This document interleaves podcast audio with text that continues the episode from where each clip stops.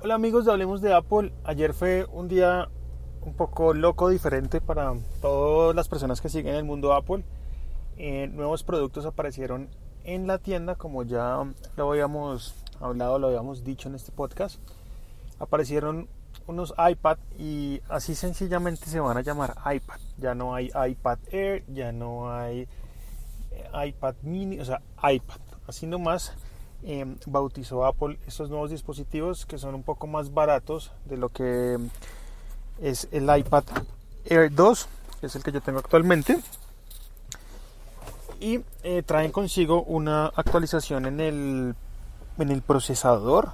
Ya traen el procesador em, A9, que es el mismo procesador que em, traen los dispositivos iPhone 6S y 6S Plus y también traen una, pantalla más brillante. Es decir que si van a comparar em, en este caso la pantalla del Air 2 con em, los nuevos iPad pues se van a encontrar con que estos nuevos iPad que son más baratos tienen más potencia. Vale la pena. Sí y Apple em, creo que los saca exclusivamente para el tema de educación y para, para las personas que quieren, por ejemplo, un iPad para navegar por internet, ver el correo y pues para los estudiantes obviamente. Em, es un, lo llamaríamos un iPad low cost de pronto, aunque no es tan low cost porque pues siempre comienza desde 339 euros y 339 dólares que pues viene siendo aproximadamente un millón, un millón cien mil pesos, un poquito más. Entonces pues no es tan low cost, pero pues es un dispositivo que puede funcionar para muchos. Estos nuevos iPad llegarán a Colombia, creería yo, en el mes de abril, junto con el nuevo iPhone 7 y 7 Plus, que mm, lo único que tiene nuevo es que es un producto red, es decir, que tiene su parte trasera en rojo y la parte delantera sí vamos a encontrarla en color blanco. un iPhone muy bonito. Creo que de todos los colores, si hubiera salido ese al inicio o al día del lanzamiento de los iPhone, yo hubiera escogido ese color. Porque me parece sencillamente brutal. Devolviéndome un poco a los iPad, eh, les cuento, vienen únicamente en dos configuraciones, 32 y 128 gigas. Ya los iPad 16 y de hecho los productos 16 gigas eh, de Apple están ya desaparecidos del planeta porque Apple por fin se da cuenta que un dispositivo de 16 GB ya no da abasto eh, teniendo en cuenta aplicaciones que pesan 100, 200, 300 hasta 1 GB ¿vale?